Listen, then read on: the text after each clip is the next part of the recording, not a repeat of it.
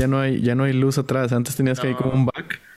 No, pues es que estaba de día, grabábamos de día. Y ahorita ya anocheció y se perdió todo.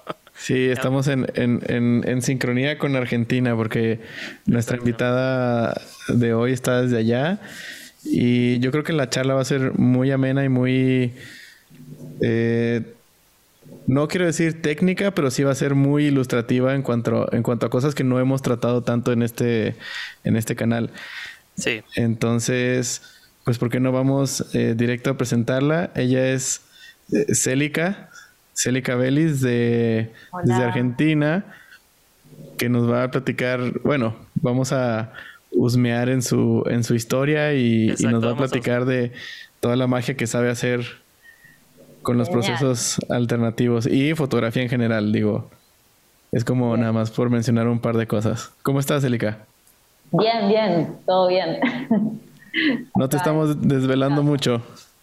No, a ver, son las 10. No, ah. estamos, bien. Está legal, ¿no? ¿Eh? Está legal, está legal. Sí. Sí, sí, sí. Son las 10. Este, eh, bueno, igual lo que no, ahora exactamente no podemos salir a la calle hasta ahora, desde las 8 de la noche. Ah, ah ¿tienen toque de queda? Sí, sí, sí, sí. Así que así, en casa. Bueno, está bien. Pues, pues de hecho, de hecho creo que pues podemos empezar otro con la primera pregunta. Yo, si nos puedes platicar cómo, eh, Celica, cómo conociste o cómo entraste a la fotografía y cómo, cómo la vives ahorita en estos días, ya hace año y cacho que llevamos de pandemia en todos lados, pero cómo la estás viviendo. Y ahora, bueno, sí, todo el, el gran, gran, gran cambio que hubo eh, después empiezo con lo de, lo de la fotografía de cuando había arrancado. Pero el gran, gran cambio que hubo fue lo de empezar a trabajar online. Nunca había trabajado online, eh, dando, dando talleres y más que nada talleres prácticos, porque no era, bueno, una cosa es taller, no sé, hacer algún taller que sea puramente teórico, de charlar y eso, pero este era taller práctico, era cuando era presencial, que yo estaba trabajando hacía como es unos siete años con ese taller hasta que empezó la, pandemia, que bueno, de lo que principalmente estaba trabajando era, primero arranqué con dar talleres de fotografía estenopeica, después seguí con talleres de laboratorio blanco y negro, y después ya me metí en lo que son los procesos antiguos de fotografía, y principalmente me estaba dedicando a eso. Pero bueno, son talleres que siempre son mucho despliegue de materiales, mucha gente trabajando, todo alrededor de una mesa con un montón de materiales, es mucho ir y venir, ir al laboratorio, ir a exponer, ir a hacer una foto, es, como mucho movimiento y mucha gente junta y justamente, bueno, eso es todo lo que no, lo que no, no se pudo. Y bueno, estuve un par de meses pensando cómo lo iba a, a rearmar y al final se empezó a dar y empezó a salir bien. Y que cada vez va saliendo mejor en ese sentido, eh, el, haber pasado a este formato online.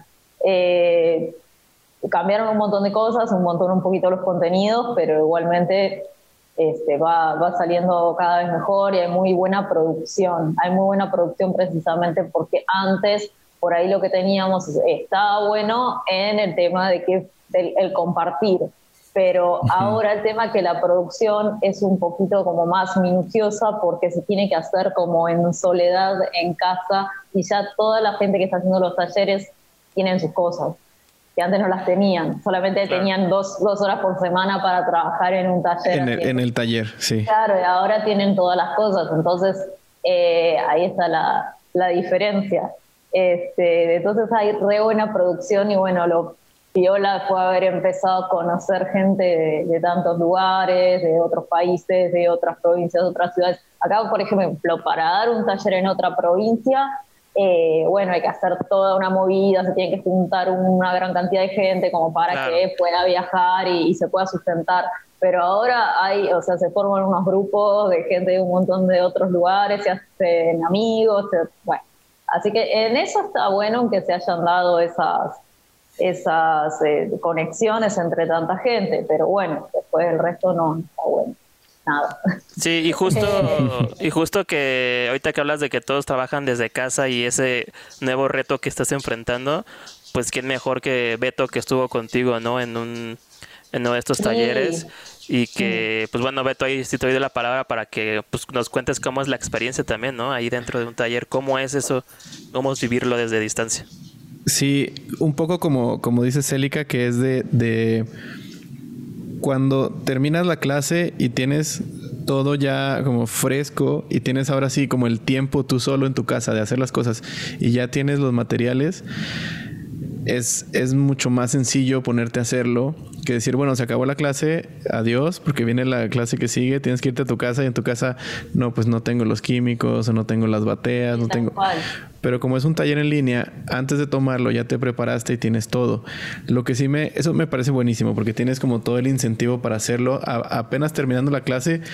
Y aparte como la diferencia de horario, la clase aquí terminaba justo antes de mediodía. Entonces yo tenía tiempo de imprimir los negativos, armar la contactera y salirme al sol de mediodía a, exponer el, el cianotipio. Este, cuando estás en, un taller presencial, pues solo tienes como ese espacio. Lo que, lo que obviamente, obviamente puedes conseguirlo todo en casa, pero no es, no era como la mentalidad que teníamos antes. Lo que me pareció genial de, de, es como yo no sé, Celi, de, qué tamaño era la mesa que tenías, porque yo no sé dónde sacabas espacio para poner batea tras batea tras batea y luego otra, y luego una con fijador, otra con el virador y otra con agua y más agua. Y yo, de Célica, ¿de dónde saca una mesa así gigante? O sea, lo, lo, armaste muy bien porque es un gran reto el hacerlo eh, en, el, en el espacio de tiempo que hay, en línea, contestando preguntas y al mismo tiempo siendo como 100% la que hace todo y la que explica todo, porque no es como que, bueno, ahora cada quien haga lo suyo y voy y los ayudo. no. sí. O sea, tú estabas ahí, o sea, mis respetos para eso, está muy bien resuelto, la verdad.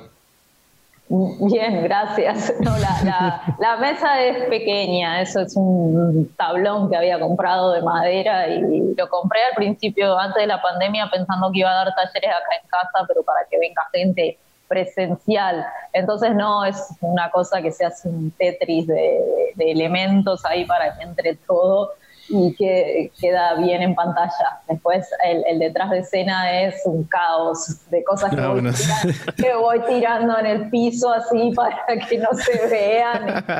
Lo que queda después es, es todo caótico. No, pero de todo, o sea, David, no te imaginas cuando, o sea, eh, que se le que decir, no, pues que la, la albúmina, y como si fuera televisión, aquí está la albúmina fresca, pero la que vamos a usar es esta que ya tengo en el refrigerador de hace un año. Y, cosas así, o sea, es, es, muy imagino, interesante. Me imagino como una mesa así medieval larguísima donde quitamos todas las sillas, quitamos las sillas y ponemos todo lo demás ahí.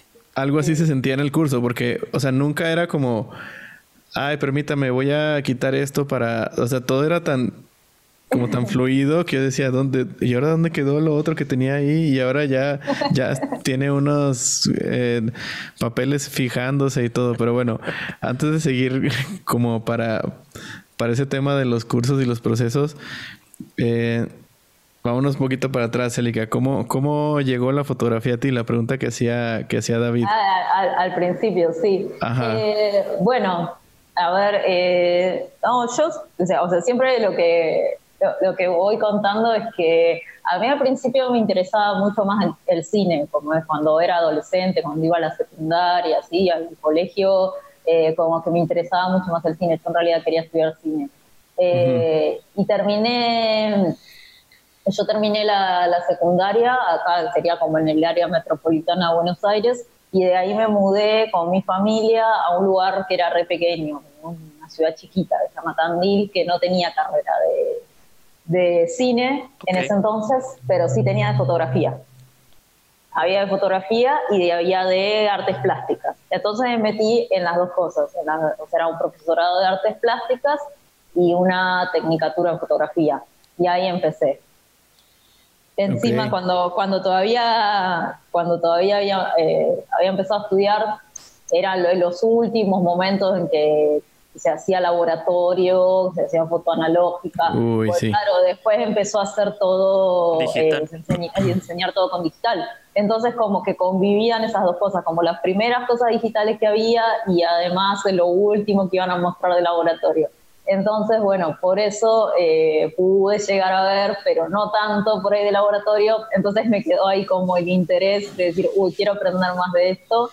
Y cuando terminé me empecé a meter sola en, hacer, eh, en hacer lo que es eh, la parte de, de, laboratorio y de experimentar. Y entonces de empezar a ver libros, de empezar a ver eh, distintos procesos, digo, uy, esto cómo es, o, me había interesado. A mí siempre me interesó mucho la historia, entonces todo lo que era historia de, la fotografía y de que cómo, de la historia de, de, cómo se fue inventando un proceso, de cómo se fue inventando otro, y eso llevó a otro, y así me súper interesa a mí. Entonces, eh, ahí digo, uy, qué bueno estaría como poder eh, estos procesos, probarlos, ¿no? A ver cómo eran, cómo se trabajaban y eso, y ahí empezó como el, tema de, investigar eso.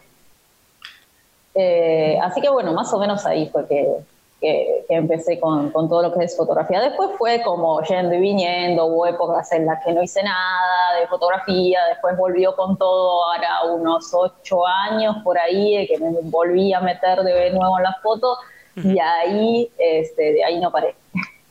Eh, y, y, también fue cuando empecé a, bueno, a dar los, los, talleres. Me había mudado acá a La Plata, que es donde estoy ahora, eh, y bueno, empecé con los talleres ahí, que sigo, más que nada con los que les contaba hace un rato, con los de estenopédica y primero, y ahora principalmente con todo lo que es eh, los procesos históricos en, fotografía, pero un poco, como decía siempre en los talleres, un poco traídos más a esta a esta época, ¿no? Viéndoles una, como una vuelta eh, de cómo usarlos ahora y, y, para qué, ¿no? Eh, después eh, hay, hay, una cuestión que, bueno, al principio por ahí toda la, tarea que se hacía en el taller era más que nada de rescate de los procesos fotográficos. y después se fue llevando más que nada que por ahí hay gente que estaba interesada en utilizarlos por ahí para lo que es eh, tu trabajo personal. Eh, y bueno, ya hay mucho de eso, por eso también el tema de, lo, de, cómo se trabaja online ahora hace que haya más producción.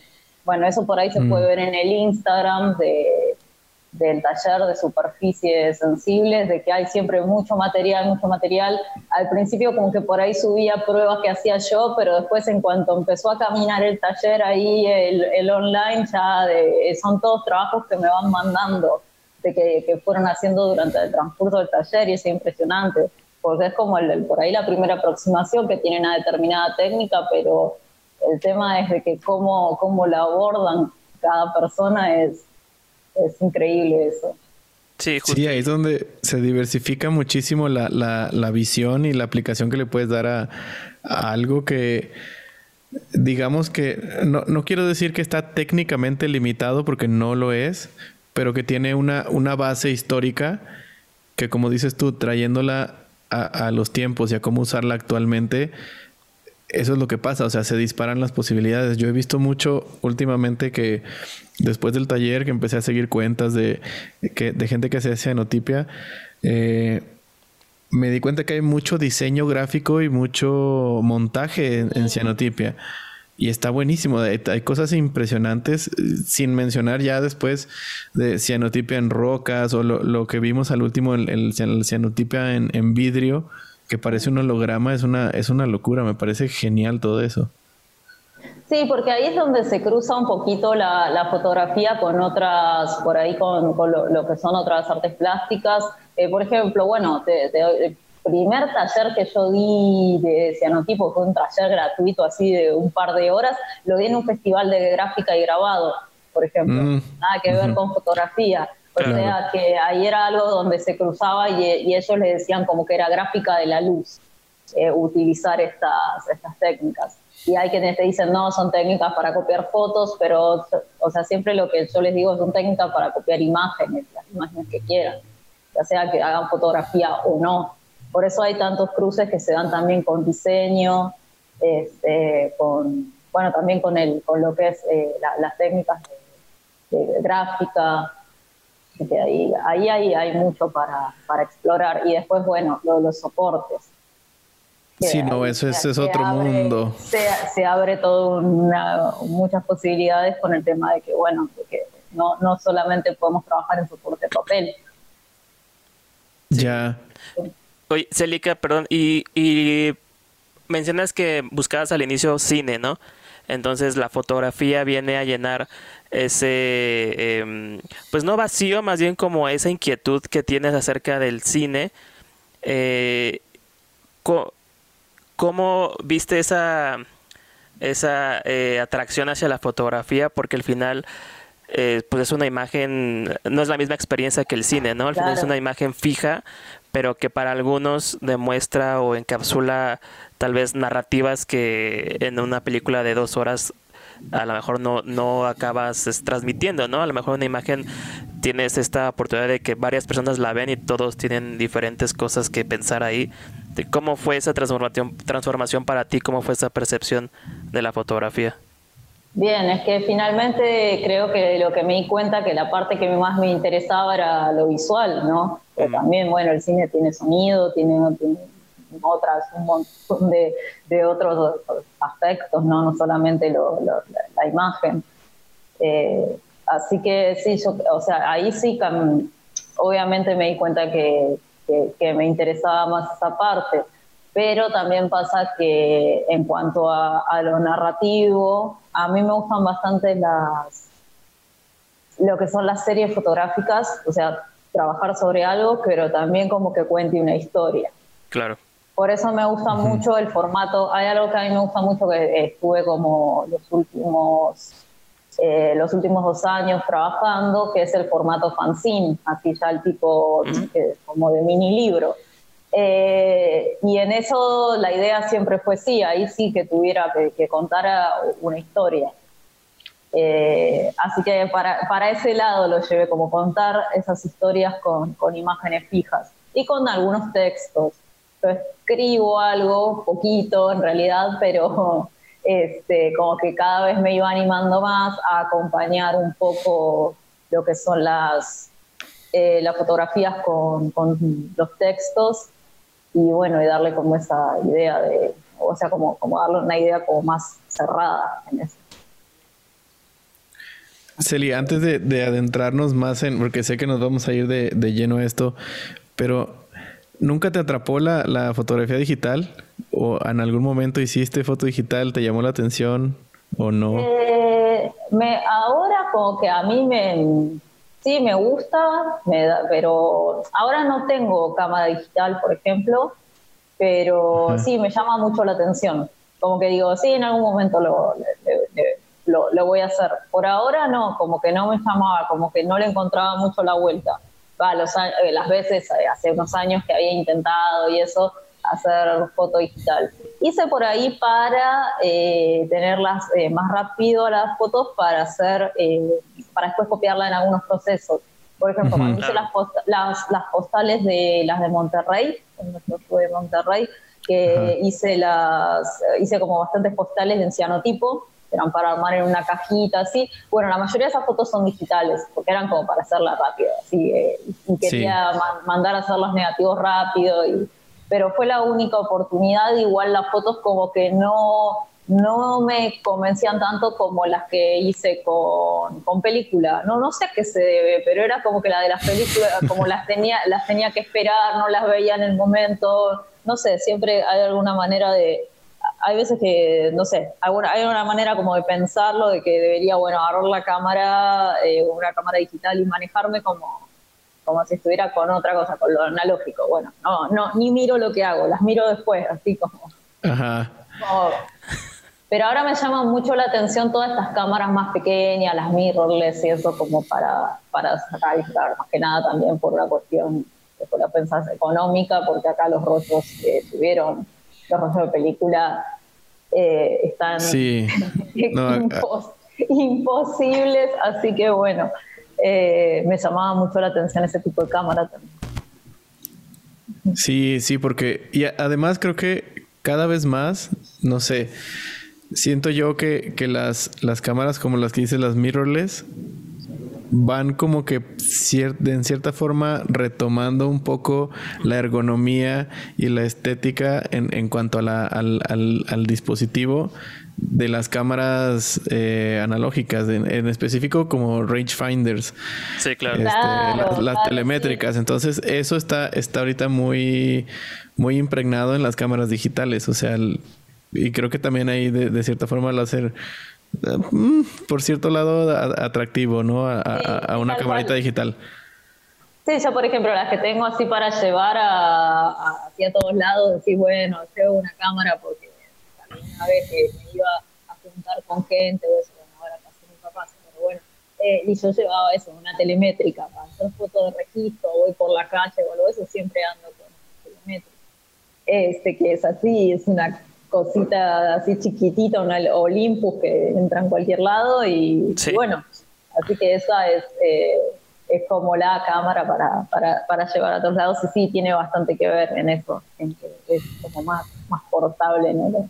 Sí, Celica, y de hecho, eh, digo, ya tocando el tema, este algo que nos este nos interesa también a Beto a mí que también es porque tomamos entre este invitados de diferentes partes. Tuvimos ya de Colombia un chico que es de Chile y de diferentes partes de pues del del, del mundo. Es quisiéramos saber un poquillo indagar cómo es en Argentina ahorita. Sé que dices que son caros los rollos pero cómo está el la onda de de esta como nuevo boom este análogo está lo ves muy complicado allá por los precios o cómo está la situación allá? Eh, mira, como que yo lo que veo es que igual se sigue haciendo con lo que hay a mano, siempre se sigue trabajando con lo que con lo que hay a mano y se usan mucho los rollos de cine últimamente. Mm. Eh, yo me acuerdo que eh, por ahí, a ver, mm, hace varios años ya ¿cuándo, habrán empezado a usar de vuelta? Por ejemplo, 2012, por ahí habrán empezado a, como a, ver con muchas cámaras así dando vueltas a la venta que no estaban tan caras. Y ahí fue cuando empezaron como a subir de precio, empezaron a aparecer un montón de rollos, empezaron a aparecer un montón de laboratorios. Y a partir de ahí un montón de laboratorios así, gente que se hacía el laboratorio en su casa, eh, como que me parece que a partir de, de esa época fue como que antes más los 2000 era, eh, como ya los, últimos 2000, eh, era todas los que las personas más grandes que tenían laboratorio era diciendo vendo todo por dos pesos porque ya está, esto ya murió. Y como que después la gente más joven lo, lo, retomó, que era algo que por ahí lo habían visto de chicos, como que ya todo el mundo tiene una cámara digital, lo habían visto nada más que lo, lo análogo cuando, cuando, eran, cuando eran chicos por ahí. Eh, y bueno, y ahí empezó. Pero me parece que hace unos años había como más acceso y había más eh, material sensible a la, así al alcance, a la venta, por ejemplo. Ahora lo veo como que hay, sí hay un mercado muy top, top, así de, bueno, de gente que, que se compra cámaras carísimas, intercambian cosas muy, muy eh, costosas, pero por ahí más entre, entre, otras, entre otra gente, eh, lo que anda dando vueltas es más la película vencida, ahora últimamente porque está todo bastante caro, pero hay igualmente sigue, sigue estando y hay mucha movida. Sí, hay mucha movida. Por ahí hace muchos, para, por ahí 2014, 2015 había mucha movida estenopeica, ahora como que bajó un poco eso, eh, como que todo el mundo quería hacerse su cámara, construirla con lo que tuviera a mano y hacer cosas, y, pero eh, por ahí hay veces que se queda muy en la novedad, muy en que, uy, es re loco hacer una cámara con tal, con tal, hacer un dispositivo, y se queda en eso por ahí en el dispositivo, y entonces no se avanza más que eso, y bueno, pasa la novedad y ya después será otra cosa. Eh, eso lo, lo había visto bastante. Eh, así que, pero dentro de todo sí, se trabaja bastante lo que veo en, en analog. Igual si cuando yo fui allá a, yo igual Ciudad de México no conozco, pero cuando fui a Monterrey igual lo que me había sorprendido era que trabajaban eh, en eventos y en foto profesional con película. Eh, que había ya mucha gente metida en eso, pero trabajando a un nivel que yo nunca había visto, eh, que me pareció muy, muy, muy bueno. Eh, como que por ahí lo que había visto era de que, al menos de, quienes conocí acá, trabajaban para esa época, que cuando fui allá, ahora sido en 2016, que acá era como algo como más lúdico, por ahí, lo veía eh, o si no era para trabajar en determinados proyectos, como proyectos más artísticos por ahí, pero acá como que lo, para, para hacer un trabajo, por ejemplo, bueno, te voy a hacer una, van a hacer una boda y hacían la cobertura en película, era como wow, y una calidad y unos colores y unas cosas que sí, había, había en ese entonces creo que había dos vertientes, que era la gente que estaba retomando esto para, para eventos o sea, gente joven que estaba como, o sea, haciendo eso en, en, analógico cuando todo era el boom digital y que casi que el fotógrafo, mientras estaba la cena en, en, la, en la boda, editaba unas 10 o 15 fotos y las subía a Instagram y la gente durante la fiesta ya las iba viendo y era como, ah, la locura. Había otra gente que estaba haciendo ya fotografía 100% analógica para eventos y también está la vieja escuela de los fotógrafos que nunca dejó de hacer foto analógica y que, y por ejemplo, había una, una, boda y estaban afuera de las iglesias, nadie los contrataba, simplemente iban, tomaban fotos. Mientras la misa estaba sucediendo, ellos iban corriendo al laboratorio a revelar. Eh, les entregaban sus impresiones y al salir de la iglesia tenían ahí su, su mampara con todas las, las fotos impresas a vendérselas a la gente. Oh, wow. esos eh, son los, bueno, allá en el norte se les conoce como los taloneros. que, que, es gente que está en las iglesias tomando fotos, sale corriendo a revelar, regresan con las fotos impresas y las tratan de vender a la gente que va saliendo. Y, y, antes de que hubiera cámaras digitales, eso era lo que había y la gente les compraba muchísimo. Era, era una forma de vivir muy, muy buena. Sí, claro. Ahora yo ya casi no lo veo y sí veo gente que está contratando fotógrafos privados exclusivos para sus eventos que hacen 100% foto analógica. Es, y es, es una locura haber, haber visto como todo dar, dar varias vueltas. Es, es, impresionante. Sí, sí, de que van, dan varias vueltas, tal cual. Sí. Pero creo que la, la, situación es un poco similar, porque acá también los precios son, son muy altos. Eh, y también la gente no quiere dejar de hacer foto. El, eh, hay una también corriente de, de película de cine eh, que varios laboratorios están encarretando película de cine y están vendiéndolas en, en, en los canisters reciclados, etcétera. Entonces, hay muchas ganas de hacer foto analógica y, y, creo que va a sobrevivir porque la gente no, no, no se va a rendir por, por, cuestión de precios. Y yo creo que la cuestión de los precios es no creo que vaya a bajar, yo creo que va a dejar de subir tan abruptamente como ha estado, pero es, es cuestión de tiempo y también de, del mercado que a lo que yo veo sigue creciendo. O sea, hay cada vez más gente interesada en, en, foto analógica. No, y aparte de compañías internacionales, pues están cada día sacando más cosas también. Digo, ayer anunció Polaroid una cámara nueva instantánea, entonces como que están están intentando y están se están dando cuenta de que la gente pues lo tiene ahí, o sea, lo sigue usando y que para ellos es una oportunidad siempre. Entonces no creo que lo vayan a, a desechar tan rápido esa idea, sin duda alguna. Claro, acá en, bueno, en Argentina hay unas cosas que son medio clave de que, de que existan para que, para que haya fotoanalógica. Una, hay una marca nacional de químicos, de químicos de laboratorio, ah, que se llama Romec que sobrevive desde no sé qué época, pero es increíble y bueno, y este acá es Romec. Eso es eh, súper importante. Y después otra que, eh, que C41 Foto, que es un local que está en Buenos Aires, eh, traiga, dos, traiga todas las cosas de homography que mm. antes se conocían y está hace bastantes años, entonces bueno, los rollos de homography esos son bastante económicos. y trae todo lo que son los productos FOMA.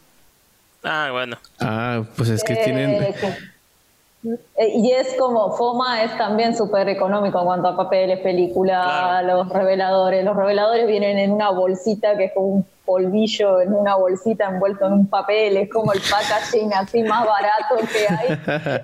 este, es genial eso. Entonces, bueno, con eso la verdad que acá nos defendemos bastante, teniendo todas esas cosas, las cosas FOMA de República Checa, eh, los, eh, de que haya químicos nacionales, este, la verdad que nos, este, nos hace zafar bastante eso.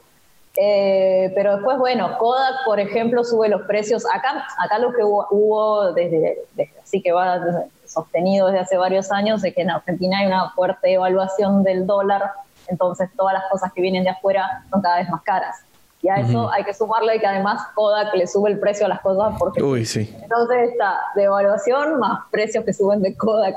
Entonces es como que ya che, no, es, es imposible. Ah, sí, sí, sí, sí, pero, pero bueno, que, que haya de esas cosas que son más económicas siempre ayudan. De hecho, bueno, ahora cuando, eh, bueno, ahora sí, pero, sí, pero cuando vaya al, está este festival, el Experimental Photo Festival de Barcelona, eh, que, que va a ser en julio, hasta ahora voy a ir, esperemos. Eh, así será, así será. Seguro sí.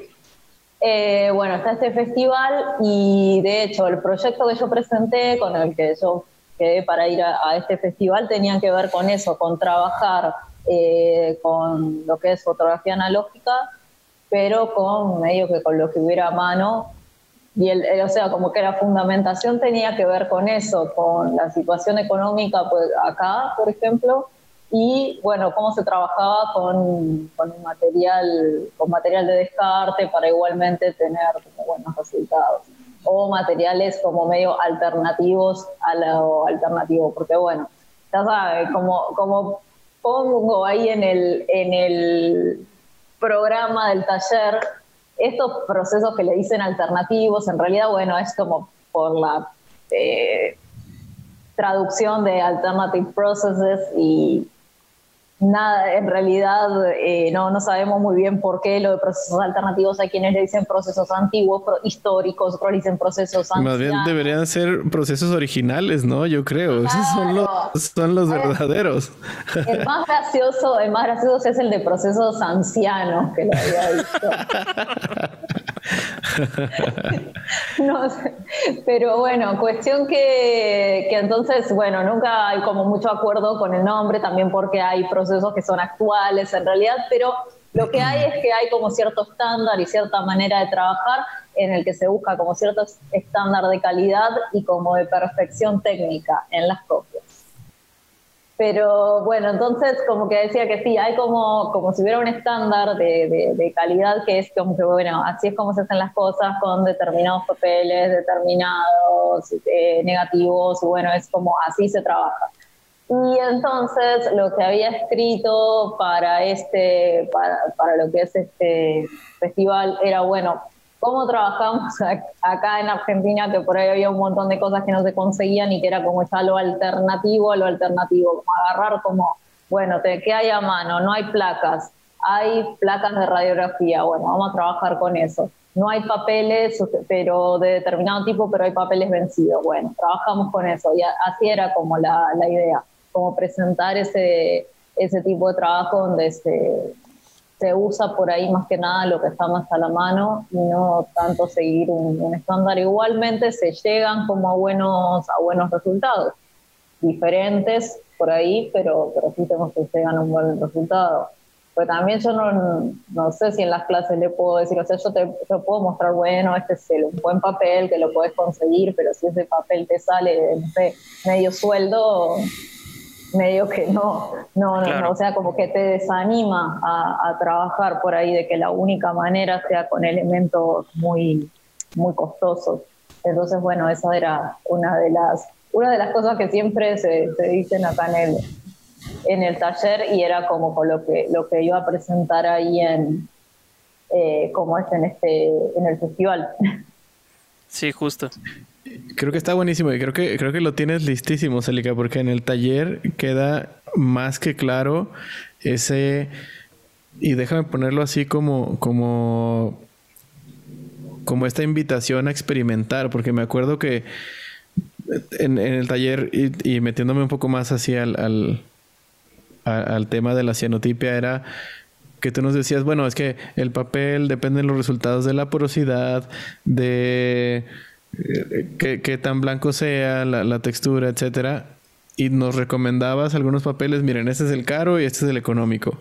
Y sin embargo, y sin embargo, eh, por ejemplo, este Pablo que decía, no, yo me, desarmé el, cartón del cereal y lo emulsioné y ahí lo hice. Entonces, o sea, era como esas ganas de, claro, se puede poner prácticamente en cualquier, en cualquier cosa. Entonces, ya tenemos la referencia de con qué se pueden lograr ciertos resultados, pero las ganas de experimentar como que quedan muy, muy bien motivadas en, el, en, el, en el taller.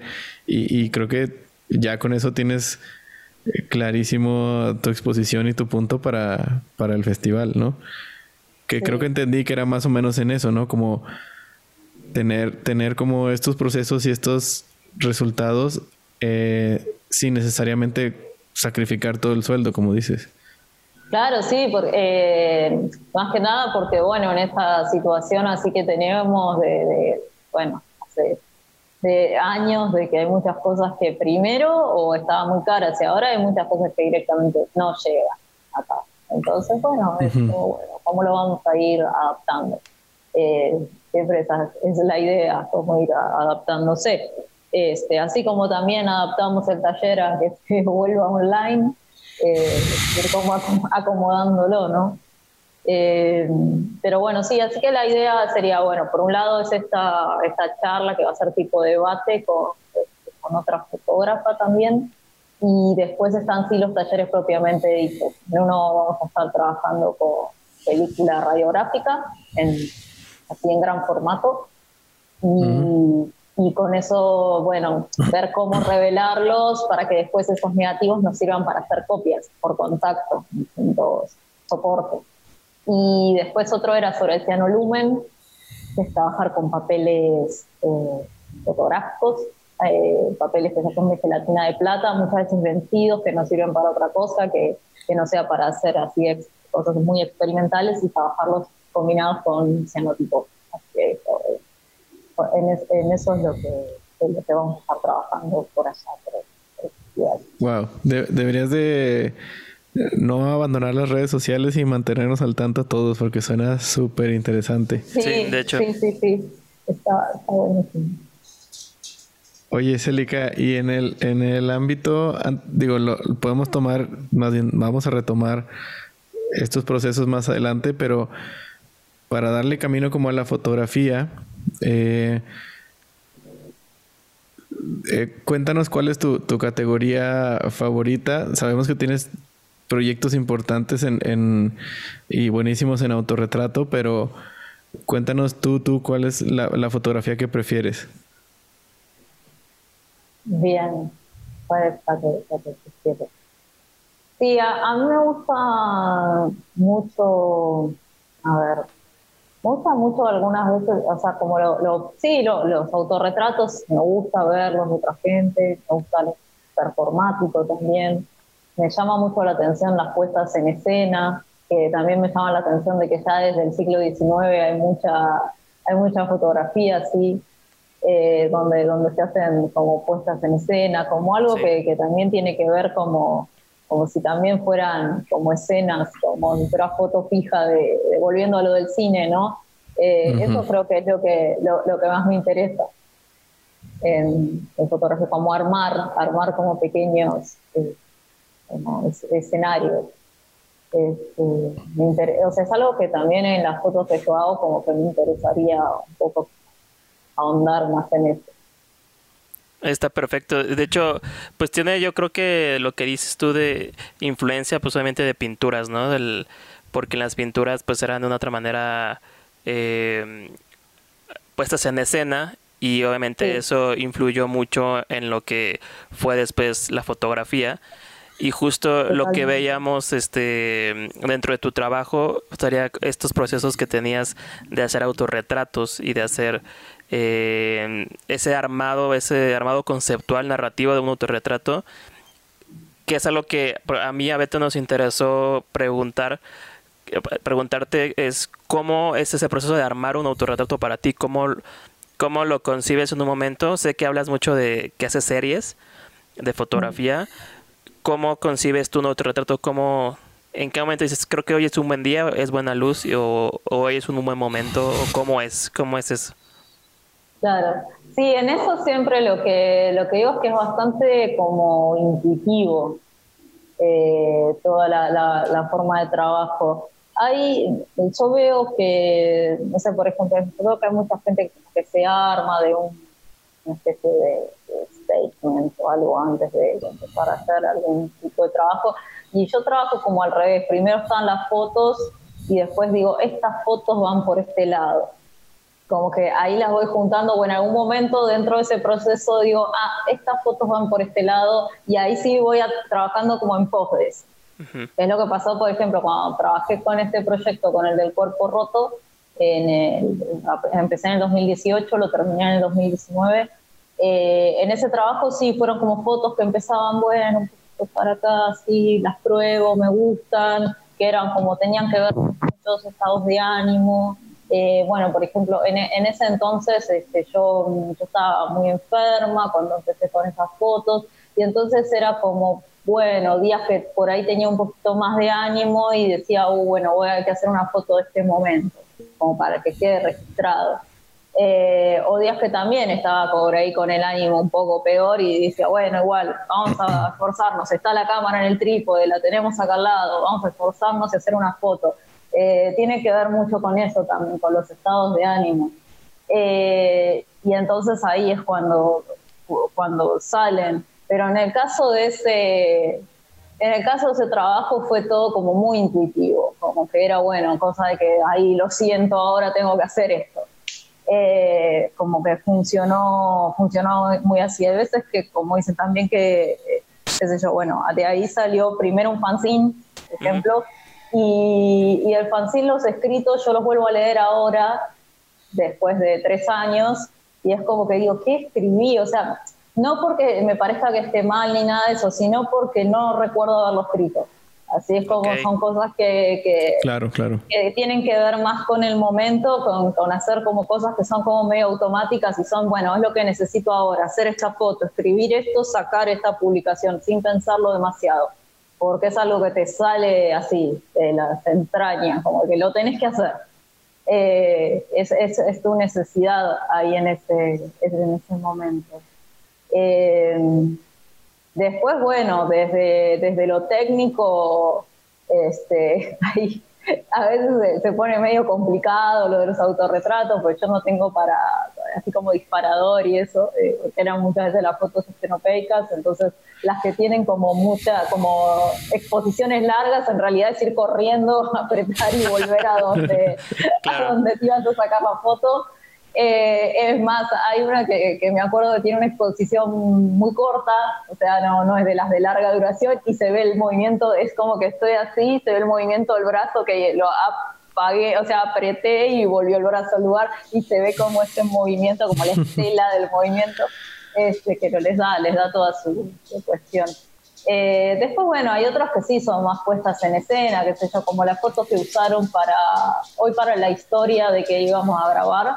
Eh, la de las flechas, sí, esa, eso es muy, muy puesta en escena. Es más, es un traje que hizo una diseñadora que me lo prestó para, para hacer la foto. Eh, eso es como la más performática por ahí. El resto es muy, o sea, es muy pensada esa. Fue como, bueno, esta diseñadora que se llama Andrea, le digo, oye, Andrea, préstame el traje que hiciste aquella vez. Y bueno, todo muy como que se me ocurrió, vamos a hacerlo pero en las demás era como, bueno, sí, hoy me levanté, o oh, qué día, qué difícil, o justo tengo que hacer esto, o estoy en un tratamiento difícil, o lo que sea, bueno, vamos a hacer una foto. Eh, tenía que ver más que nada con eso. Eh, así que sí, esos, los, los autorretratos, eh, la idea, sí, siempre tienen una cosa como muy intuitiva, muy de que, bueno, este es el momento. Después sí había hecho otro, otro el siguiente fanzine que había sacado, es, es sobre lo mismo, pero en ese no hay autorretrato. en ese hay fotos de paisajes. Eh, que están hechos, bueno, con una cámara telemétrica, que están, son fotos de paisajes y escritos. Y tiene que ver con lo mismo, tiene que ver con estar enfermo, con no saber qué va a ser de tu vida o cómo vas a hacer, si vas a sobrevivir, lo que sea, pero, eh, pero las fotos que yo hacía en ese entonces. Entonces, eh, lo que tiene en eso es que, bueno, te, te llevan mucho a ese momento. Tienen que ver con porque también solas, por ejemplo, solas esas fotos sin los textos podría ser como, bueno, sí, son fotos de unos paseos al lado de un río o algo así, pero lo que te llevan a toda la, historia esa es eh, los textos, son textos cortitos que acompañan y ahí está como, ah, a eso va. Y esas, por ejemplo, no son estenopeicas, nada, son con la, con la Olympus ahí paseando con esa camarita. Y que siempre, que siempre acompaña. Eh, bueno. Pero creo que... para... Ajá. Digo, ya, iré para allá y les, regalo alguna copia ahí de, ah, muchas gracias. De, los, de, los, de los libritos. Muchísimas gracias, Elke. sí. Estaría buenísimo, porque sí, son, son series. Sé, sé, sé de dónde viene esa necesidad, porque creo que todos la hemos sentido eh, a lo mejor no, no a, los mismos niveles, pero todos hemos pasado como por ese estado, ese momento de no importa esté como esté, necesito expresar esto, ya sea con escribir un renglón, tomar una foto o lo que sea, y no necesariamente, no necesariamente todo está pensado para formar parte de, de un proyecto. A lo mejor es una necesidad del momento que después tiene ya su, su razón de ser. Pero sí, o sea, creo que fue como un, un, diario emocional para ti. Es una, es una, es un proyecto súper intenso que tiene eh, una carga emocional muy densa, además de que en, en, ese caso creo que las fotos lo dicen por sí mismo, pero el texto te hace amarrar así una... Mm. anclarlo a un momento, a un momento específico y una emoción específica. Es, es, me parece muy buena, a pesar de que haya sido como difícil, difícil hacerla. Y digo difícil por el, por el momento, ¿no? Sé que era necesario hacerla, pero, pero eran momentos difíciles. Creo que hacerla también te ayudó mucho a, superar todo. y ese es el documento que queda. Sí, totalmente. Eh, una, una cosa que siempre decíamos es que, bueno, lo, de, lo del cuerpo roto tiene, tiene algo así, bueno, que es también como bastante... Sí, por, en algunos casos como que podría ser medio performático, pero también es documental porque, bueno, es así como más que nada lo, cómo me, estaba sintiendo en ese momento, muy en tiempo real, porque no sabíamos a dónde iba a llegar y a dónde iba a terminar. Terminó en una muestra, eh, en una muestra en la que yo ya estaba bien de salud. Entonces fue también eso que siempre decíamos, bueno, el festejo fue esa muestra, como decir, bueno, sí, acá lo terminamos. Ya está con, eso y es, eh, la verdad que, pero no sabíamos ni a, dónde estábamos yendo. Digo, en, hablo en plural porque siempre, bueno, tiene que ver con eh, la gente que estaba alrededor, así amigas, alumnas, eh, no sé, otras colegas que me acompañaron, me ayudaron. Eh, la, muestra la imprimió y la enmarcó una colega que se re así, ayudó un montón, que es Natacha Evers. no, bueno, así que eso eh, siempre había como mucha gente este, alrededor ayudando, ¿no? Obviamente. Sí, sí, sí. Creo que es, ese tipo de cosas naturalmente atraen lo que se necesita para que, para que persistan ese tipo de proyectos, para que salgan a la luz. Creo que hay, hay, muchos casos así. Eh, no, no todos son, pero qué fortuna sí lograr atraer esa, esa gente que siempre está para, para apoyar y salir, sacar adelante esos, esos pues, es, un, es un documento de tu propia historia, o sea, es, un proyecto importante. Entonces, creo que no, no todos tenemos la suerte de, de conceptualizarlos en, en un mismo proyecto todos, sino que son por ahí piezas sueltas a lo largo de la vida que, que creo que Sí, hay veces que nos falta el, la última determinación para formarlos parte de un, de un, de un solo proyecto y, darles una difusión y darles una publicación. A lo mejor no es el momento, a lo mejor, como dices tú, el momento llegó cuando había que cerrar ese ciclo y, ya, que, que, se haga la muestra, ¿no? Entonces... Sí, sí, sí, sí, por ahí hay, hay cosas que llevan, no sé, más, más tiempo. Acá fue todo siempre como trabajar con mucha urgencia. Eh, en este mm. caso, pero, pero hay veces que, que, sí, por ahí te llevan más tiempo como desarrollar algo, eh, eh, o te llevan más años, ¿no? Sí. se trabajó más, más que nada eso desde la urgencia. por ahí hay, hay, procesos que, o sea, como hay que dejarlo de cantar un poco más. Sí, de hecho yo creo que también el punto en tu, en tu caso, Celica, que es esa muestra, esos proyectos, son catárticos en la vida, ¿no? Y como para ti pudo ser, eh, más bien como si tú lo muestras a alguien más, por ejemplo, nosotros lo vemos de por nuestro lado, nos significa algo como estético, nos significa algo eh, obviamente artístico, obviamente algo que nos llama la atención por todo lo que conlleva ese mensaje, ese concepto, pero para ti el mensaje es único y es un recordatorio y es un es un este pues un highlight de la vida, ¿no? Un, un, recordatorio de se pudo lograr esto y que, y que así como decimos aquí en México, qué padre que pudiste decir eh, que la muestra fue el significado de todo va a estar bien y voy a seguir adelante. Entonces eso es algo que, que siempre va a estar ahí, nunca se va a olvidar. Sí, sí, sí, eso es genial. La verdad que sí, está, está bueno, está bueno haberlo, haberlo hecho, porque en algún momento era como que yo no tenía como cuando a mí me ofrecieron de hacer la muestra, eh, me habían dicho como, bueno, sí, hace la muestra, no entendía muy bien de qué iba, les gustaba más que nada desde, en el, o sea, es acá el Museo de Bellas Artes, el de, acá de La Plata, eh, que es el Museo Petoruti. Eh, me habían dicho de, de, hacer la muestra, les gustaban las fotos, pero no habían leído un proyecto, no sabían de qué se trataba, nada. y entonces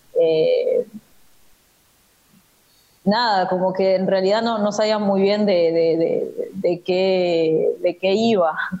Exacto. Eh, pero, pero bueno, entonces en ese momento como yo decía, sí, pero debería mostrar esto, debería exponer tanto, hablar por ahí de enfermedad, de la muerte, de algo propio, de la posibilidad de la muerte, de todo eso, eh, como encima propio, ¿no? Claro. Eh, como que no, no, sabía si era medio como, como medio banalizarlo o algo así. Pero eh, no, después finalmente digo, no, esto se tiene que mostrar, como sea, esto, esto tiene que, ver la luz. Claro. Bueno, que, ahí salió. Buenísimo, creo que creo que ese eso es un proyecto que va a seguir vigente y va a seguir dando de qué hablar. Y, y, pues listo, ¿no? O sea, además de, de, que es un proyecto que espero yo que tenerlo y que haya salido te haga más fuerte a ti, que, estoy seguro que, lo es, que también te haga sentir orgullosa porque es, es, es, es, un, es un gran motivo por, por el cual estar orgullosa de ti misma. Exacto. Sí.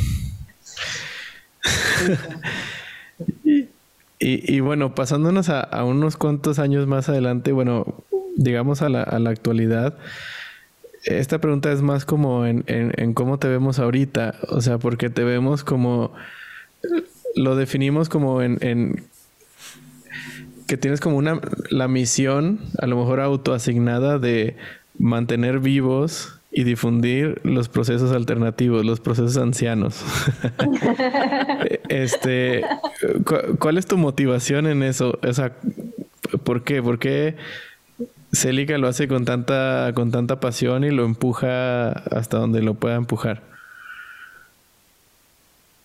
Es, es así como que, no sé, hay veces eh, por ahí que yo, uy, otra vez la clase, otra vez de decir lo mismo, no sé qué, pero el tema No, no, no, pero empieza la clase, empieza toda la interacción así y es como, uh, sí, qué bueno esto, ah, sí, como que sí, que es, algo que, no sé, que me apasiona. Entonces es como, porque a veces sí, a veces yo me acuerdo que cuando daba las clases presenciales iba y me tenía que tomar un tren, un subte, otro subte, y era, uy, pero tres horas de viaje para dar una hora de clase, y era como, ay, estoy recansada, así iba. Y después llegaba y se me pasaba, y iba por el camino, ¿qué estoy haciendo? Y bueno, cuando llegaba se me pasaba, se me pasaba todo, porque era como, no, esto está buenísimo. Es como, hacía algo que me me encanta. Este, sí, eh, me encanta transmitirlo. Eh, y, ver también me pone, bueno, y lo que me pone re contenta a mí es cuando, o sea, alguien está haciendo un taller y dice, no, mira, probé, se me ocurrió esto, hice esto, y te muestran algo, y vos decís, no, como qué locura, mira lo que hicieron. Y es como, sí, sentís así como un orgullo que decís, mira, qué bueno, qué bueno que, que, pueda transmitir ese, como ese entusiasmo, eh, así que sí, creo que voy a seguir bastante tiempo haciendo esto. Sí, justo. Sí, Más allá de que, de que te apasione, ¿sientes tú que sea como, como una misión, como, como alguna encomienda del destino que te llegó y, dijiste, ok, yo soy la portavoz de esto en, en, en, la actualidad? Porque lo eres, por lo menos en Argentina y ahora con los cursos en línea estoy seguro que van a llegar más allá de, de, Argentina. Es más, deberías de grabarlos y ver la forma de subtitularlos o ponerlos en inglés. Para, para que fueran más, más, más allá, ¿no? De, de, de Latinoamérica. Claro, sí, sí, estaría, estaría bueno. Sí, la verdad que llegaron como, bueno, en eso, como en un momento muy especial, porque en esto que decís de que si soy como portavoz o algo así, es como que era como si fuera un lugar a llenar, como una manera de decirlo, porque fue así, yo estaba buscando en un momento, estaba buscando hacer algún taller de, de estos procesos en Argentina y no encontraba dónde. Entonces me mandé como sola a, probar y ver y esto y aquello y cada vez, bueno, ahora voy a probar esto y ahora sí. Y ahí a mí me ofrecieron, me terminaron después de unos años ofreciendo a mí dar esos talleres que yo tenía ganas de tomar. entonces, bueno, como que digo, y ahí empecé yo a, a, a cómo es hacer estos eh, a, dar todos sus talleres, como que al principio medio diciendo, pero no, que por favor, ni que tuviera tanta eh, de experiencia o algo así, pero bueno, sí, de a poco y cada vez como que fui aprendiendo más, aprendiendo y, y, bueno, ahora sí, estoy, estoy más segura que antes, eso sí, que cuando había empezado. Y, y de hecho, eh. sí, perdón, dale, dale, Beto, dale. No, no, iba a decir que, que sí, deberías estar súper segura porque es una enciclopedia. En la clase es como... Eh, es más, hasta te falta tiempo para terminar de, de, de explicar todo lo que sabes porque se nota, el, tema te va llevando y, todos nos emocionamos y todos estamos ahí. Y dice, bueno, a lo mejor la, clase se alarga 15, 20 minutos. Todos también, no todos, sí, sí, dale, dale, dale. No, sigue hablando. Ajá, porque, porque viene más cosas y que esta técnica y que esta variación y este, este viraje y es de cierta forma es las posibilidades son infinitas, o sea, y por eso sigue habiendo resultados que te sorprenden de los alumnos. Sí. Qué locura. Sí, ahora o sea, todos los días que me van llegando, bueno, mira, probé esto, uy, hice esto, así, después digo, ah, esto está buenísimo, y es como siempre, bueno, a ver, déjamelo subir, lo puedo subir digo al Instagram del taller, así lo ve más gente, porque, o sea, que yo también quiero que, que se conozca, uy, mira lo que hicieron, es, es así como súper impresionante. Celica, y sobre esos, esos mensajes que te llegan imágenes, alguno que tú recuerdas que dijeras, uno que te haya volado la cabeza así de esto no lo esperaba de ninguna manera? Eh, así vos decís de, alumnos y eso. Sí. Eh, Sí, bueno, por ejemplo, el otro día una, una chica que hace el taller desde, desde España, eh, desde Zaragoza, eh, había hecho una solarigrafía con cianotipo. Okay. Eh, o sea, había hecho la, cámara estenopeica, agarró un cianotipo, lo pintó, lo puso adentro de la cámara y lo dejó. Y supuestamente siempre decían, no, eso no se puede, no pueden hacer fotos con esto. También había otro, otro, de, otro participante que de Luján, de, de acá Argentina, que también lo mismo, dijo, no, le llegó la caja de la, de la encomienda de los químicos y le puso un lente de ampliadora, le hizo un hueco, le puso un lente de ampliadora y usa la cámara de la encomienda, eh, la, caja de la encomienda como cámara y le pone adentro, no sé, papeles pintados con distintos procesos y saca fotos con eso.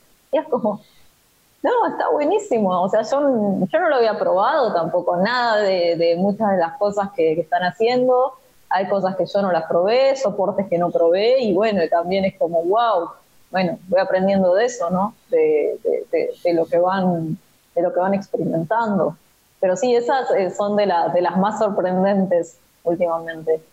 Eh, y bueno, de que también otra cosa que, bueno, sorprende bastante es que, bueno, con el tema de, la pandemia, sí, hay mucha gente que está todo el día en la casa, mucha gente como yo que trabaja online, por ejemplo, que somos para los que menos salimos, eh, y, bueno, entonces mucha gente como que se bajonea en la casa, eso, y, que me dicen, no, la verdad que esto me sube el ánimo, o sea, como que eso está, buenísimo. O sea, mucha gente está muy sola en su casa y eso es como que también le dio como una oportunidad de experimentar, de aprender cosas nuevas y, en eso la verdad que los talleres online de lo que sea están ahí como apuntalando, ¿no? Eh, Sí, pues a mí me pasaba hace un año cuando, bueno, cuando había empezado la cuarentena, un año, un mes, cuando había empezado la cuarentena acá y digo, ¿quién va a querer hacer un taller con todo lo que está pasando? Es como re poco serio, es como que estamos, no sé, ahí haciendo cualquier pavada y están pasando cosas re graves. Y después como que me daba cuenta de que era una re ayuda. Claro, todo mundo iba a estar interesado en hacerlo, sí. Porque en realidad sí, como que, que servía un poco para, para eso, para, para mantenerse haciendo algo, algo que te interese y, y ahí me cuenta y bueno, digo, bueno, sí, hay que, ponerse con esto.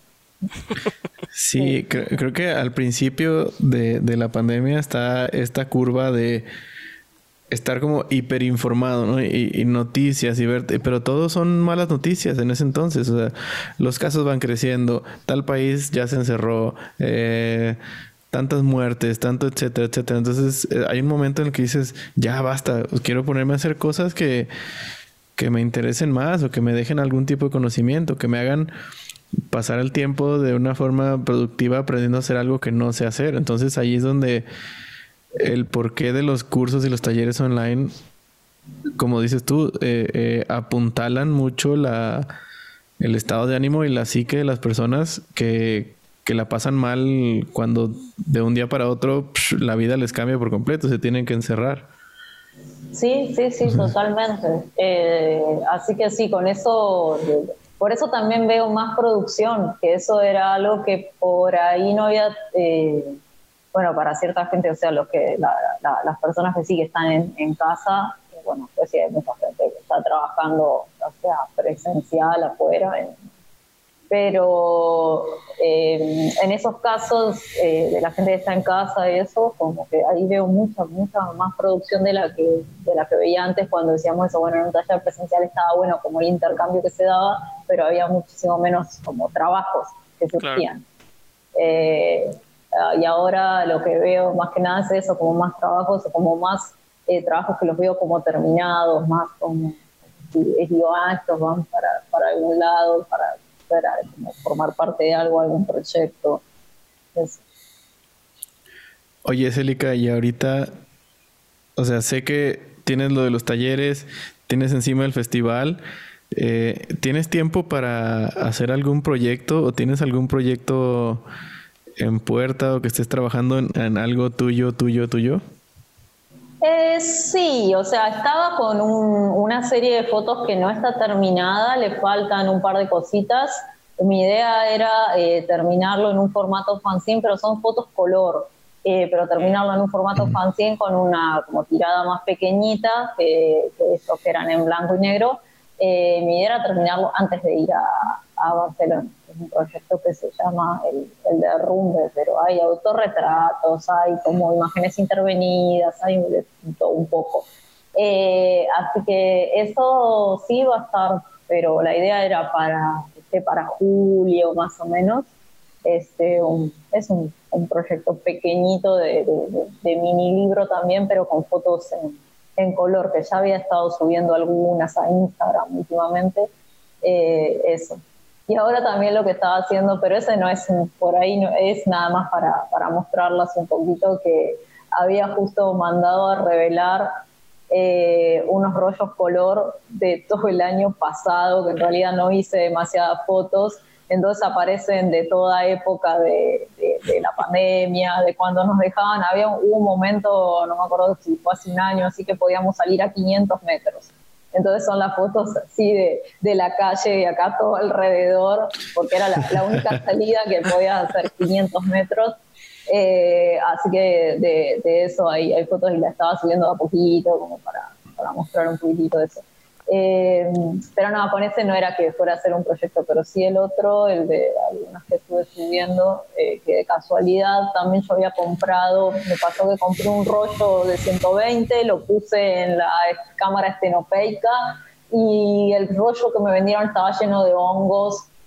Uy. Eh, pero, pero bueno, vino bárbaro y, y fue re bien con, de casualidad con este nuevo proyecto, este nuevo fanzine que iba a sacar, el rollo de los hongos, así que van las fotos con hongos y todo. Eh, así, eh, sí, quedaron, quedaron bien, que, bueno, esas las pueden ver en el Instagram, son de las que habré subido, no sé, ahora un par de meses. Eh, y bueno, y tanto así, están llenas de hongos. Perfecto, Celic. Qué sorpresa eso. David también tuvo suerte una vez con un, con un rollo ah, lleno de hongos. Un con, unos con unos retratos y, y la parte de los hongos estaban casi que siempre enmarcando la cara, la cara de Gio, ¿no? Que fue a quien, a quien retrataste. Sí. Sí, en casi todas las fotos los hongos están alrededor de la silueta de la, de la persona. Es, es está muy loco. Sí, quedó re... Sí, completaba, completaba las este, composiciones de una manera así exacta. Dije, sí, ah, sí, sí, sí. Acá pasó lo mismo. Como que no es justo, bueno, no, me arruinó, le agregó algo. Así que digo, va bien. sí, justo.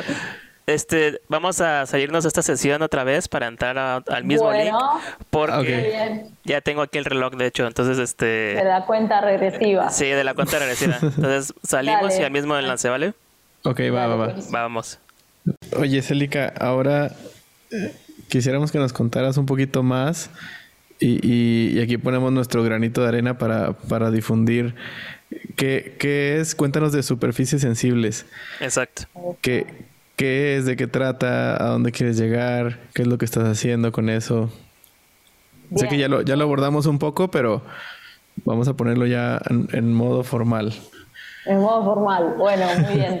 Eh, bueno, en realidad yo siempre daba talleres de procesos alternativos, así en distintos lugares en distintos espacios, más o menos donde me llamaron básicamente. Yo estaba viviendo los últimos cuatro años, vivía acá en La Plata, este, desde que volví de, Monterrey, eh, sí vivía acá en, La Plata. Eh, y entonces igualmente trabajaba en Buenos Aires, en otras provincias, en donde me llamaran, estaba viajando, así, y siempre era talleres de procesos alternativos, pero siempre los que abordaba eran los más fáciles por ahí o los que pudieran llevar todas las cosas. Eh, entonces, los, eh, siempre trabajábamos con cianotipo, con bandai, con papel salado, por ahí de los que pudiera llevar más, eh, las cosas si fueran más fáciles. no fáciles, fáciles, pero sí de que, al menos por la cantidad de elementos que tenía que llevar, porque eran talleres presenciales donde yo llevaba todas las cosas. Eh, entonces, por ejemplo, era, bueno, un viaje en avión a, no sé, ir a otra provincia, al Chaco o a Chubut o, no sé, a Santa Cruz, otra, otras provincias, eh, llevando todo para trabajar en la, en la valija. Eh, entonces, bueno, ese siempre fue el taller, fue bastante nómade, nunca tuvo como su casa. Siempre, o, o, trabajaba en mi casa, acá en La Plata, o si no, yo llevaba todas las cosas a donde me llamaran. Bueno, con la pandemia cambió, yo le había puesto una vez que, que hice un taller en Santa, en un lugar de Palermo, que es un barrio de, de Buenos Aires, se llama Santa Talleres, me dicen, no, ponele otro nombre al taller, no, procesos alternativos, es como un nombre muy aburrido, procesos alternativos, ponele un nombre. Bueno, le voy a poner superficie sensible porque trabajamos sobre muchas superficies. Eh, trabajamos sobre varios soportes, bueno, la fotosensibilidad y eso, así que sí, se quedó ese nombre.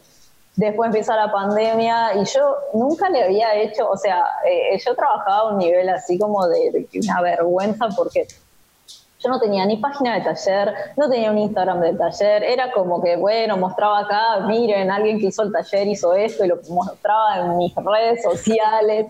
Así que con el tema de que empezar a trabajar online, como que le puse ahí, bueno, vamos a poner un poco más de seriedad, vamos a separar lo que es mi trabajo personal lo vamos a separar de lo que son mis talleres, digo, y bueno, y ahí dijimos, bueno, Superficies Sensibles va a tener por fin su propio espacio virtual, diríamos, y entonces ahí empezaron las clases por Zoom, tiene su propio Instagram, Facebook, bueno, lo que sea, tienen eh, como ya, ya todo su, su espacio así armadito, ¿no?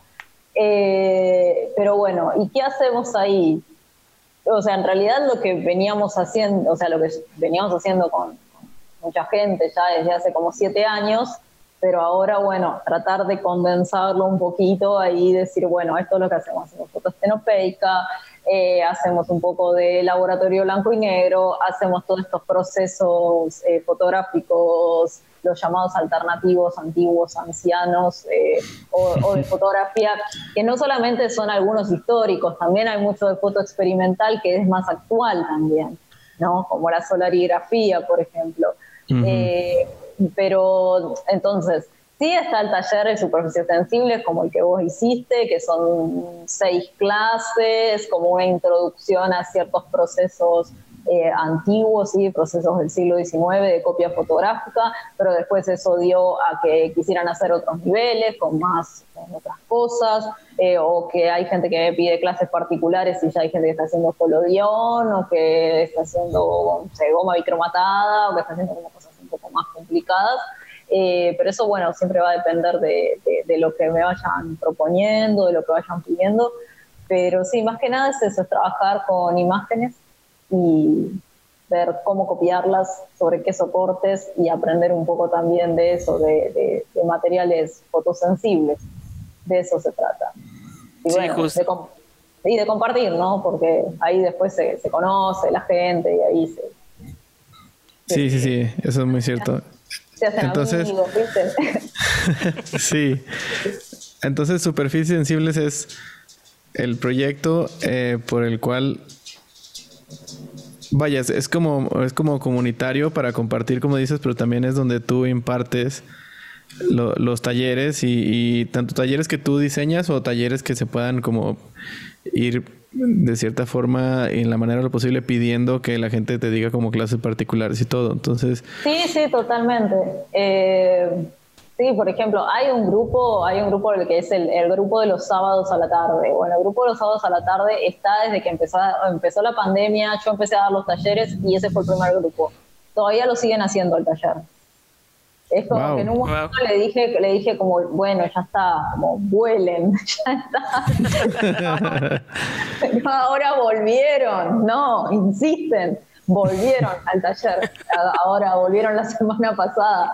Eh, así que bueno, ahora están trabajando con, eh, un poco con lo que es cruzar con otras disciplinas, lo que es, eh, lo que es así estos procesos. Así que bueno, ya irán a mostrar algo, todavía no quieren mostrar nada, pero cosas que, te van a dar que hablar. Muchas va a ser mucho de foto intervenida, y bueno, ese es el, el, trabajo que, que están preparando ahora. Eh, algunos, o sea, y se hicieron, o sea, todos en ese grupo de gente de distintos lugares, igual son todos de acá de Argentina, eso sí, se hicieron amigos entre sí, muchos no se conocen en persona todavía, son súper amigos, se cuentan todo. Eh, así que es, genial, esas cosas que, se han dado, esos cruces, me, encantan. Y que hayan salido justo del, taller, ¿no? Me, pone contenta. Es que sí, es, un taller muy, muy buena onda. Vamos a poner aquí la, las redes sociales y todo para que porque la mayor parte de la gente que nos ve es de acá de México, entonces también ayudar a que se difunda un poco más el, taller y lo puedan tomar, porque la gran, gran ventaja es que, por ejemplo, para el de cianotipia básico se pueden conseguir las cosas aquí por Mercado Libre muy fácil y que el taller sea en línea y que haya diferentes horarios es, es, muy cómodo y muy conveniente para, para, para tomarlo. no hay excusa. Entonces, vamos a poner aquí y ojalá te lleguen, te lleguen nuevos alumnos después de, verlo acá. Nuevos adeptos. Sí, después también íbamos a poner, el otro día me habían pedido como horarios que para acá, para Argentina son los horarios raros, eh, pero esto iba a decir, bueno, sí, vamos a hacer iba a hacer una encuesta ahí en el Instagram a ver qué horario nuevo quieren, pero horarios que para acá son muy raros, que es o súper temprano o mm. súper tarde, porque si te piden de la otra punta del mundo, que es la madrugada o algo así, bueno, vamos a ver el horario eh, taller tras noche. Eh, vamos a ver qué tal, qué tal funciona. Eh, así que sí, iba, iba, a agregar ahora un horario más, pero en un, horario de que no es de los más populares. al, menos acá a ver que cómo funciona. Bueno, pero había gente, por ejemplo, había gente en España que lo, hacía el taller, que están como cinco horas más tarde. Es, y hacían el taller a la, de la tarde de acá, allá era medianoche y lo hacían, no, pues una hora tranqui en mi casa, decían, están todos durmiendo, entonces puedo hacer el ah, taller tranqui. Es cuando tienen oportunidad, sí. Claro, pero ¿de verdad haces el taller a las 12 de la noche? Sí, sí.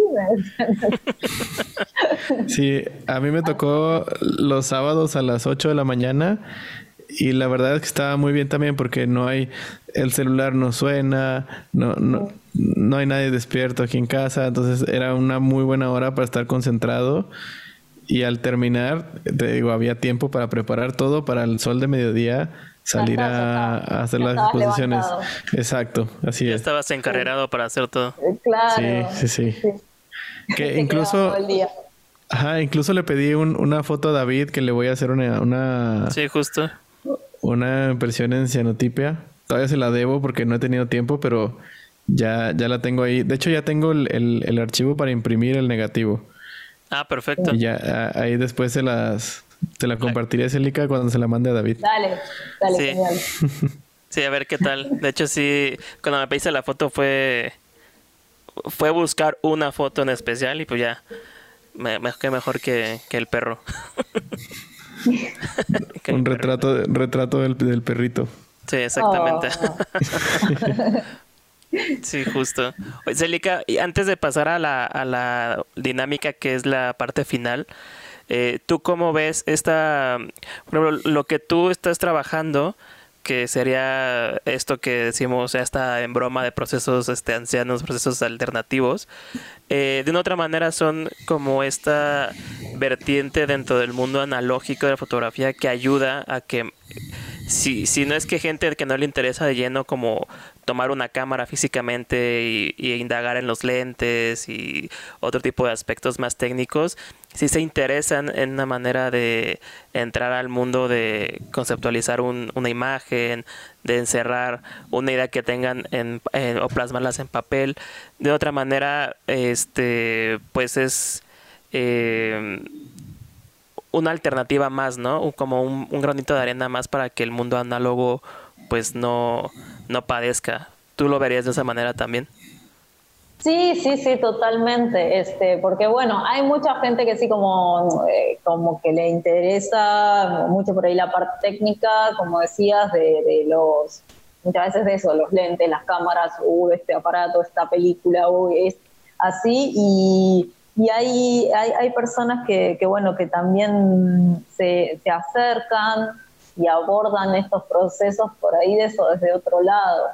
Eh, que por ahí no, no, no tienes interés. Siempre me preguntan, no, pero yo no sé nada de revelado, pero yo no tengo cámara, no tengo cámara analógica. Así digo, bueno, pero no importa, porque yo, las imágenes pueden ser por ahí de cualquier fuente, pueden ser imágenes que sean de archivo familiar, por ejemplo, o puede ser que haya imágenes que, que hayas sacado con cualquier cámara, digital, analógica, lo que tengas a mano, no, no, no es necesario. Por eso también les digo a, las personas que hacen, que dibujan o que hacen grabado, lo que sea, también eso puede haber cruces ahí.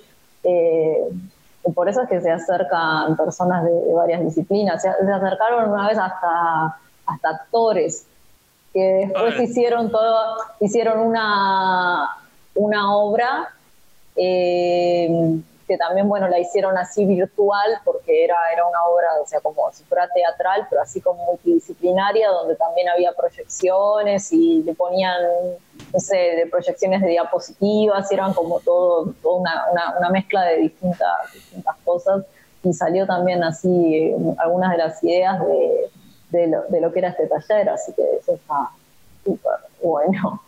Eh, así que así hay, como diferentes lugares desde donde, desde donde abordarlo. Sí, y, yo creo que, que, bueno que lo dices, Elga, porque quien quiera tomar el taller, quien tenga la, curiosidad suficiente para tomar el taller, no necesita nada más, porque específicamente para eso es, para aprenderlo todo.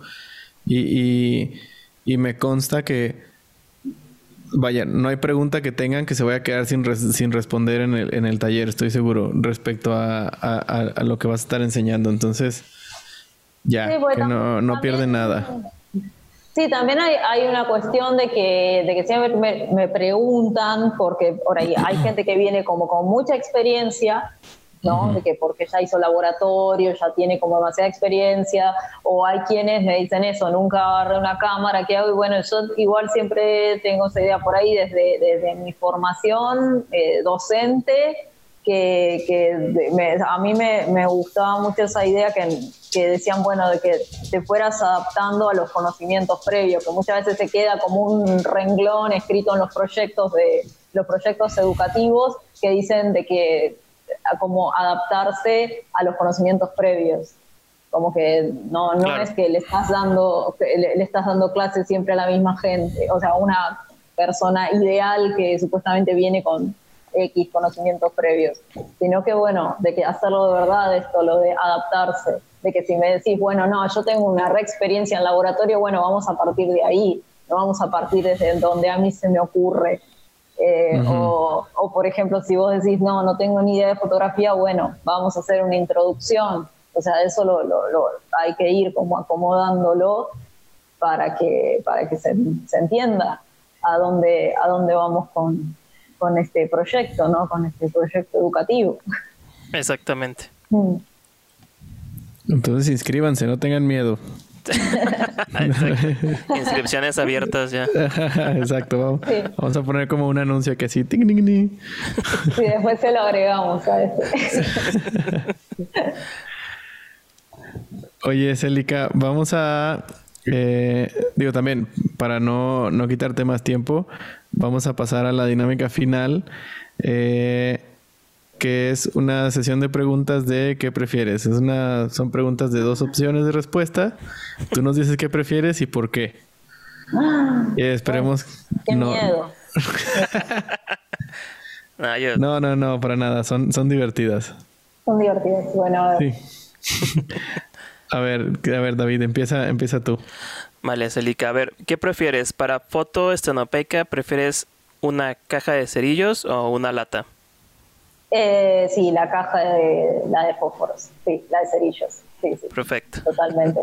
Eh, ¿Por, qué? Justifique su respuesta. Exacto, exacto. porque, porque puedo trabajar en color, eh, porque puedo trabajar con película eh, y puedo bueno, ah, hacer varias exposiciones. eso, puedo llevar eso nada más que con, o sea, con una sola camarita puedo hacer varias exposiciones, eso es lo que más me gusta. Claro, porque la lata tiene que ser con, con, con papel, ¿no? Claro, la lata, sí, hay quienes le ponen película, pero bueno, tiene todo su, trabajo de, que, bueno, hay, o hay que llevarse una bolsa oscura, trabajar ahí adentro para ir cambiándola. Y además otra cosa es que también puedes trabajar en interiores, está el tema de que, de que la película, bueno, ya tiene un ISO más alto que el papel. este, así que sí, sí, me quedo con eso. Sí, sí, la, la, la ganadora es la cajita de fósforos. Eh, a ver, la siguiente pregunta es, para autorretrato, ¿qué prefieres, a color o blanco y negro? Bien, ahora a color, sí. sí. Ok. este, o sea, eh, los últimos que estuve haciendo eran a color y la verdad que sí me habían, me, habían gustado mucho en color, y, pero estaba trabajando sí en, en, en estenopeica en ese caso este, iba a seguir trabajando con él. Eh, más que nada era en realidad porque para cambiar un poco, por ejemplo, todos los autorretratos del cuerpo rojo son todos blanco y negro. Y ahora era como que, bueno, basta de blanco y negro. a cambiar un poco al, color. Genial, genial. Siguiente, la siguiente pregunta, a ver, vamos a ver qué tal está.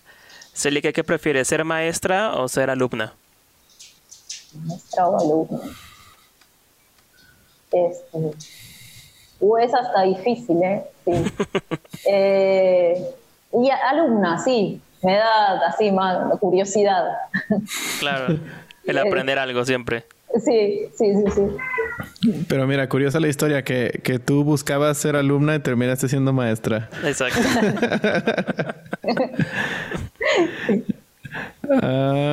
A ver, bueno, esta, a ver si, si si logramos algo. ¿Qué prefieres? ¿El taco o la empanada argentina? Ah, a ver. Este. Mm, empanada, sí.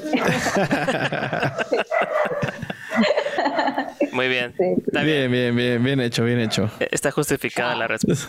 Sí, esa no la tienes que justificar. Bueno. Celica, eh, ¿Qué prefieres? Eh, ¿Copia la albúmina o papel salado? Albúmina.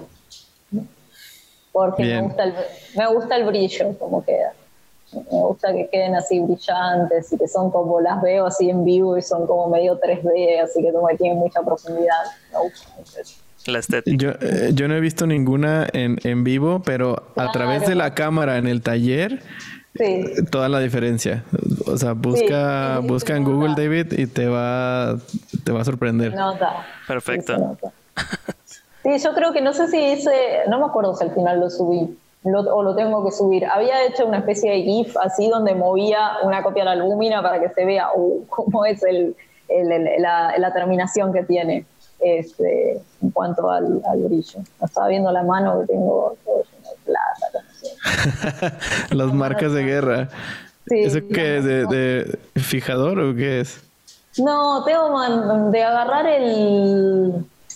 ¿Cómo es? Eh, los frasquitos con nitrato de plata, que siempre ah, tienen las O sea, siempre tienen las tapitas con gotitas y eso, y después la de, si expongo las manos al sol se. Se, manchan. sí, después se van a ir. Bueno, son gajes del oficio. Sí. Bueno, en el taller Celica siempre dice que usemos guantes. Pero ella, como es guerrera, no los usa. Y lo que pasa es que después, eh, sí, yo uso los guantes para pintar, pero no los uso después para cerrar los frascos. Mm. Y ahí es cuando me hago todas estas cosas. sí. Ok, a ver, la siguiente pregunta, sí, sí, más preguntas. La siguiente es, para cianotipia, ¿qué prefieres? ¿El sol de Argentina o el sol de México? Oh, yo trabajé con el sol de Monterrey, específicamente. otro otro México, ¿no? Sí, en agosto. horno, un, horno ahí en, vida. Sí, sí, prefiero ese, prefiero ese. Esta casa así y el cianotipo hace así ya está hecho. Sí, sí, ya, sí. sí. Sí, sí, así que nos quedamos con el sol de México. Muy bien, muy bien. Perfecto. Venga, la última sería virado de cianotipia con vino tinto o hierba mate. Eh, no, yerba mate. Eh, a mí me gusta más cómo queda con yerba mate. El, vino tinto te, lo tomás. no queda. Lo tomas y luego ya es el otro. Sí, sí, sí, sí, porque la verdad que, ah, bueno, de, de, cómo se ve, o sea, hablando en serio, visualmente me gusta más sí, el virado este de, de Sherbason. Eh, es muy, muy bonito. Pero hay que, hay que hacer esa, esa, ese mate recargadísimo, y tiene que estar sí, sí, sí, así negro como, como petróleo. Sí, sí, sí, sí, queda súper bien porque te hace que un cianotipo te termine quedando a veces como blanco y negro. Sí, es casi ah. blanco y negro, sí. Mm. Buenísimo. Esa era la última pregunta, Ika. Digo, la pregunta, Célica. Este, muchísimas gracias por, por conectarte, por platicar con nosotros. Em, igual, este, eh, como en cuánto tiempo sale David, no sé si vaya a haber talleres próximos. ¿Cuándo es fecha de talleres, Celica? Y algunos empiezan la primera semana de mayo y ah, está perfecto. Sí, sí, sí. Va a estar, va a, estar a tiempo para que lleguen ahí. Va a estar perfecto. Genial. Genial, genial. Sí, entonces hay, hay, hay, tiempo para que la gente vea, vea el video, se te busque y, y se inscriban al taller. Buenísimo. Perfecto. Célica, muchísimas gracias, de verdad. Bueno, gracias. Ya no, creo que ya, ya son las 11, ¿no? Yo creo que ya son once y media. bueno, no fue tanto. Me voy a cenar. Sí, ya te tenemos aquí captiva, pero muchas gracias, un, un gran abrazo y seguimos en contacto. Muchas gracias, Celica. Y avísanos cuando andes por acá por México, ya visítanos pronto. espero que pronto, sí, después de Barcelona. Exacto, la escala es Barcelona, México y para acá, para Argentina. Y si no, nos vamos a Argentina, David. Vámonos. Sí. Uy, sí. Sí, debe ser súper, súper fotografiable. Tengo muchísimas ganas de conocer Argentina. Sí, sí, sí, es lindo. Perfecto. muchísimas gracias. Bueno, gracias. Cena rico y, gracias. Bueno, nos estamos viendo. Sí, cuídate, chao. Bye.